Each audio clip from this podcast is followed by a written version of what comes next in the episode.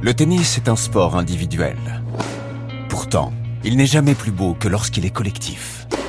Des championnes, des champions s'engagent hors des cours pour des causes qui leur tiennent à cœur.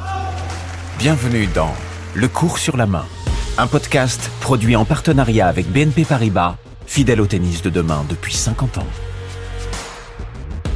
Le cours sur la main. Gustavo Kuerten, le cœur sur le cours.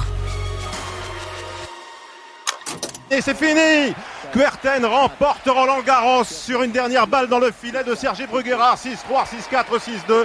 En 1h50 minutes, la surprise est devenue sensation. Les deux hommes sont autour du filet en train de se congratuler pour cette victoire qui restera historique et qui scelle cette édition 97 d'un Roland Garros ouvert, mais on n'imaginait pas qu'il le serait à ce point. 1997. L'histoire d'amour entre Gustavo Kuerten et Roland Garros a commencé cette année-là. En 1997, Gustavo Kuerten a 20 ans. Il est 66e mondial et n'a accroché à son palmarès que deux tournois Challenger chez lui, au Brésil. L'année précédente, pour son premier Roland, il avait été éliminé dès le premier tour par le Sud-Africain Wayne Ferreira. Bref, Kuerten débarque porte d'Auteuil dans un anonymat total. Il en repart deux semaines plus tard avec le trophée et l'amour inconditionnel du public français. Son jeu est taillé pour la terre battue et son sourire communicatif fait chavirer les foules. À Roland Garros, Gustavo Kuerten est à la maison et tout le monde l'appelle désormais Guga. Trois ans plus tard, en 2000, il récidive et soulève à nouveau la Coupe des Mousquetaires. «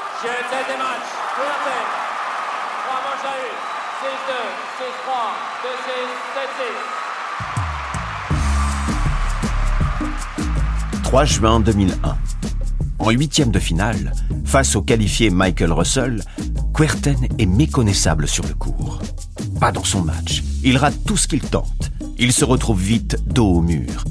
2-7-0 et une balle de match contre lui. Au bord du gouffre, le Brésilien trouve pourtant les ressources pour renverser la partie. Il sauve la balle de match, après un rallye de 26 coups, dans une ambiance digne du Maracana. Et il gagne finalement en 5-7.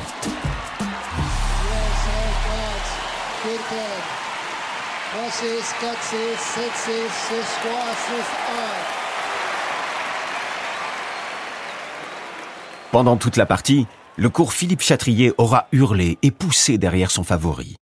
Pour le remercier, Gouga trace du bout de sa raquette un cœur sur la terre battue et s'y agenouille pour envoyer des baisers aux spectateurs dans les gradins. Un cœur comme une déclaration d'amour au public parisien.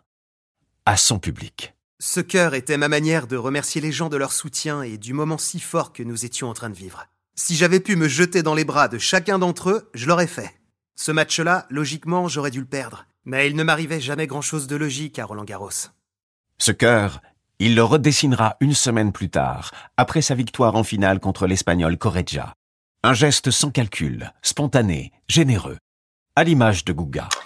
Kurten, il est arrivé très content, gai, il a embrassé tout le monde. Et vous savez que les gens qui le connaissent depuis quelque temps disent qu'il ne va pas être ébloui avec le succès, qu'il est un garçon très, très, très simple.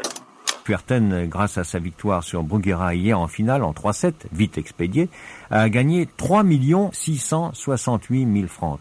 Comme on lui demandait d'ailleurs ce qu'il allait en faire, il a répondu simplement « Je n'ai besoin de rien, j'ai une maison et la voiture de ma mère ». Voilà sans doute euh, du nouveau et beaucoup de fraîcheur euh, dans le monde du tennis qui en avait peut-être euh, bien besoin. Gustavo Kuerten, c'est le chouchou du public devenu légende du tournoi.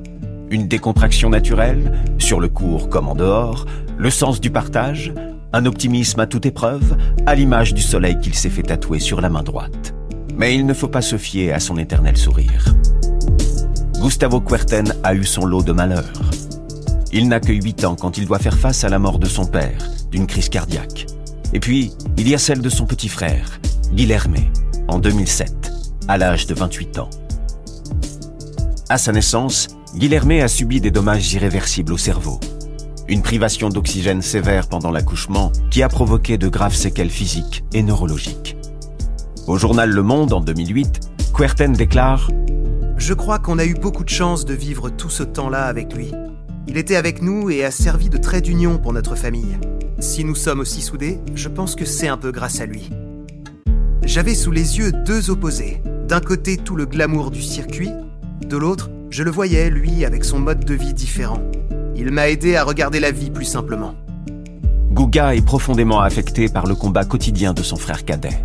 Il offre régulièrement les gains des tournois qu'il remporte à des ONG spécialisées dans l'aide aux personnes atteintes du même handicap. Quant aux coupes, elles sont pour Guilhermé.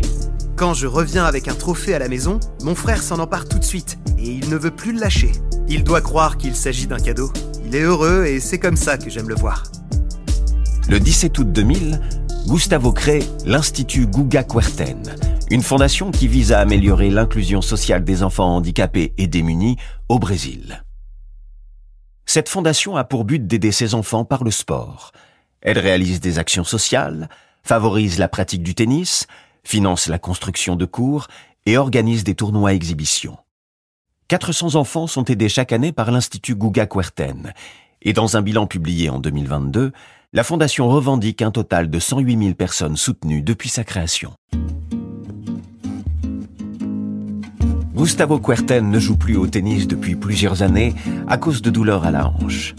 Aujourd'hui, l'Institut lui prend presque les trois quarts de son temps. On peut sinon le retrouver sur une plage de Florianopolis, sa ville natale, sa planche de surf sous le bras ou autour d'une table de poker avec ses amis d'enfance. En 2001, l'UNESCO décerne à Gustavo Kuerten le prix Youth and Citizenship pour célébrer son engagement caritatif. Une juste récompense pour un joueur au cœur immense.